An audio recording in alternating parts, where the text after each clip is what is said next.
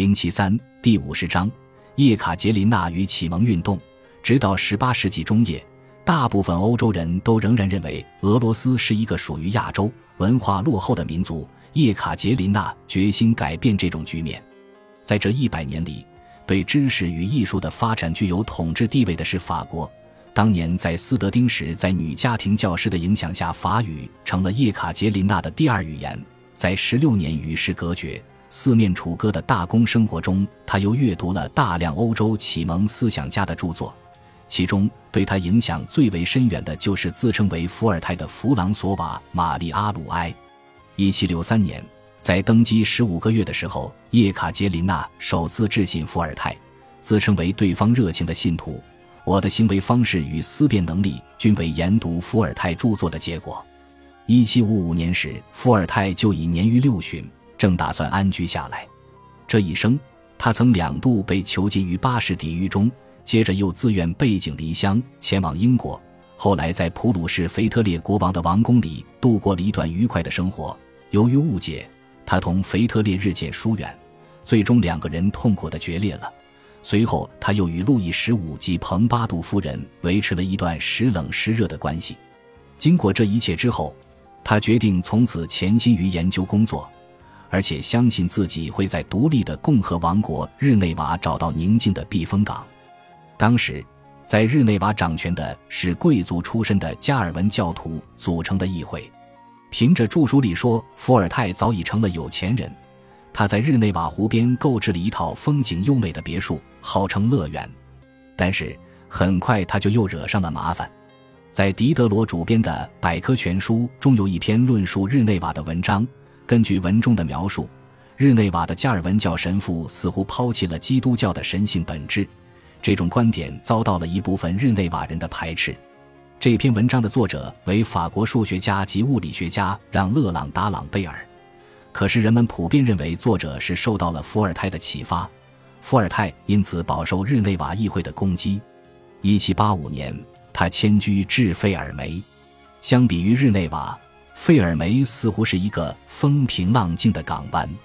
费尔梅城堡位于法国境内，但是距离日内瓦仅有三英里，距离巴黎与凡尔赛则有三百里之遥。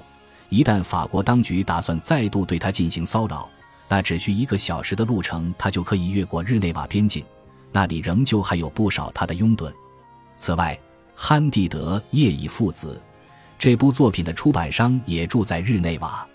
伏尔泰搬进费尔梅城堡，并非是为了逍遥自在的安度晚年，他将费尔梅视为一处地理位置得天独厚的指挥部，进一步推进原本就很激烈的知识界大论战。在启蒙运动中。各方人士都真诚地投入到一场场哲学的辩论中。路易十五明令禁止伏尔泰重返巴黎。这位擅长书信体写作的思想家急于对异己意见作出回击，费尔梅因此成了他向哲学、政治、社会及知识界轮番开炮的发射点。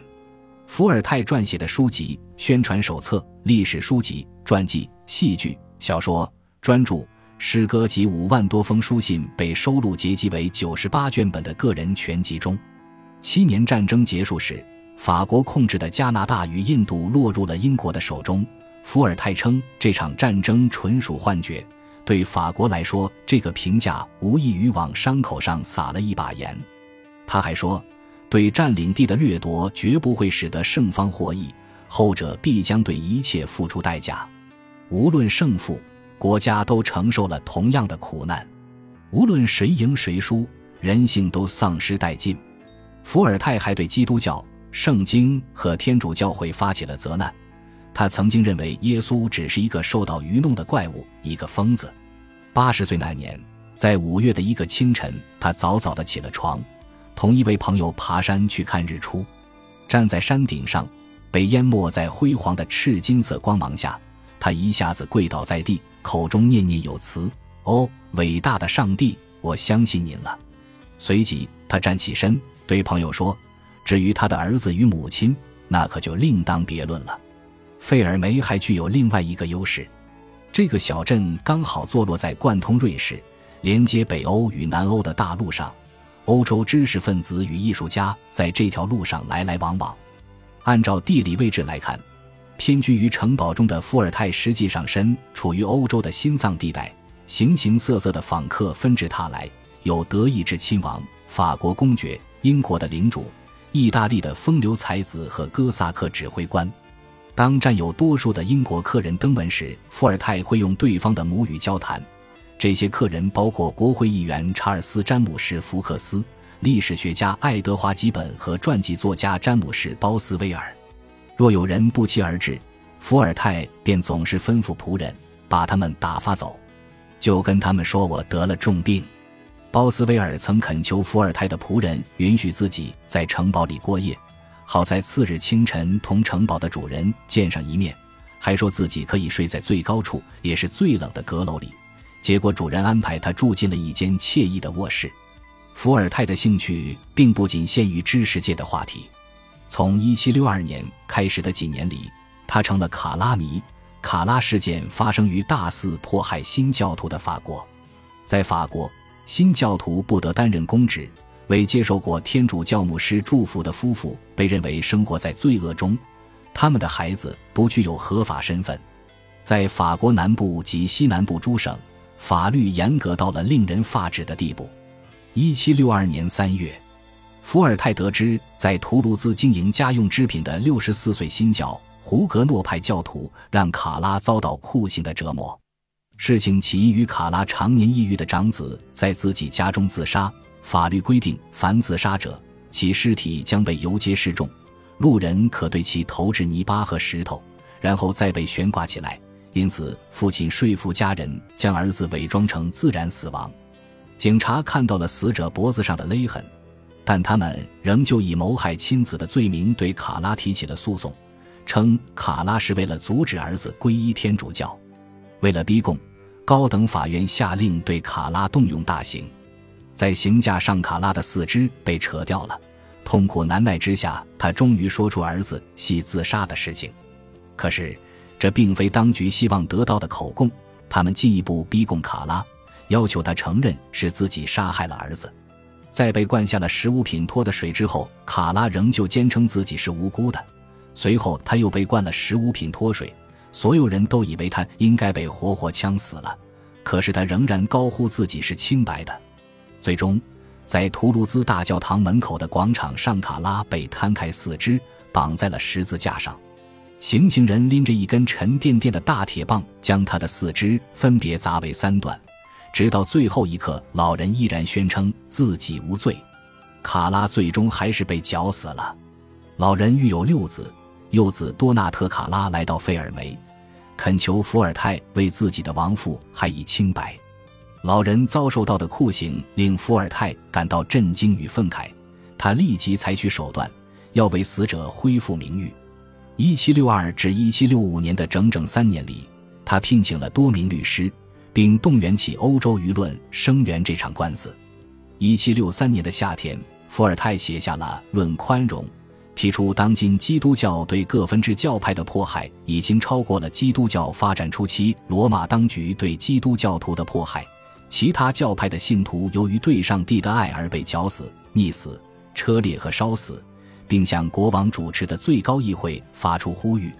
已经遇害身亡的，让卡拉最终得以沉冤昭雪。伏尔泰还在另外一起事件中大获全胜。新教徒皮埃尔·保罗·希尔旺生活在图卢兹附近，他的女儿伊丽莎白一心想要皈依天主教，后被一位天主教主教带到了修道院。在修道院里，伊丽莎白脱掉衣服，要求主教鞭打她。出于谨慎，主教将她送回了家。几个月后，伊丽莎白失踪了。最终被人发现淹死在了一座水井里，当地四十五位目击者都证实女孩死于自杀，可是检察官却下令逮捕女孩的父亲，并以谋杀女儿以阻止其皈依天主教为名对他进行起诉。一七六四年三月十九日，希尔旺与妻子双双被判以绞刑，两个免予刑罚的女儿被强制旁观对双亲的处决，其中一个女儿还怀有身孕。希尔旺一家人逃亡日内瓦，然后赶到费尔梅，恳求伏尔泰帮助他们。这位哲学家立即拿起笔，号召普鲁士的腓特烈、俄国的叶卡捷琳娜、波兰的波尼亚托夫斯基与其他几位君主同他一道声援希尔旺一家。经过九年无休无止的论战，希尔旺终于被宣告无罪。伏尔泰愤愤不平地指出，判处这名男子死刑只用了两个小时，证明他的清白却花费了九年的时间。伏尔泰埋头于无休无止的论战，守寡的外甥女丹尼斯夫人成了城堡的女主人及伏尔泰卧房中的伴侣。对于这种有违常规的性关系，伏尔泰却视若平常。按照他的定义。凡对人类有益之事，即为道德。无论怎样，两个人这种不正常的关系都维持了多年。伏尔泰对此毫不隐晦。丹尼斯夫人成了他的情妇，他将对方称为我的爱人，直到去世前，两个人始终维持着这种关系。一七四八年，在刚开始同居的时候，伏尔泰致信丹尼斯夫人：“我去巴黎只是为了你。同时，在你圆润的双乳、销魂的臀部。”你的整个身心留下我千百次热吻，你的一切让我一次次勃起，让我纵情于喜悦的激流中。费尔梅城堡的男主人总是直到午餐时才会露面，一开始阅读和写作便会持续到了夜深人静之时，每天只睡五六个小时，平日里视咖啡如命，饱受头疼的折磨。为了帮助村子里的老百姓，他开办了一座钟表厂。劝说自己在欧洲各国的朋友们购买该厂的产品。远在圣彼得堡的叶卡捷琳娜就曾订购过价值三万九千英镑的钟表。截至一七七七年，原先只有四十九位住户的贫困村变成了一座拥有一千二百位居民的繁华小镇。每逢星期日，伏尔泰都会在城堡里举办舞会。这一年的十月四日，在这位费尔梅守护神的城堡院子里。小镇居民举行了一场庆祝会，彻夜唱歌跳舞，燃放焰火，以感谢守护神对他们的恩德。这场庆祝会成了费尔梅城堡的绝唱。一七七八年二月五日，伏尔泰动身前往巴黎。离去前，他答应村民，六个星期后便重返费尔梅。巴黎人民与伏尔泰已经阔别了二十年之久，所到之处，伏尔泰无不受到市民的热烈欢迎。玛丽安·托瓦内特要求同伏尔泰会面，并对他致以拥抱。伏尔泰无法满足王后的愿望，因为知道这时王后的丈夫路易十六仍然没有取消禁止伏尔泰上朝的命令。结果，伏尔泰见到了美国驻法国大使本杰明·富兰克林，后者热情地拥抱了他。伏尔泰没能再回到自己的城堡，他于1778年5月30日在巴黎逝世了。本集播放完毕，感谢您的收听，喜欢请订阅加关注，主页有更多精彩内容。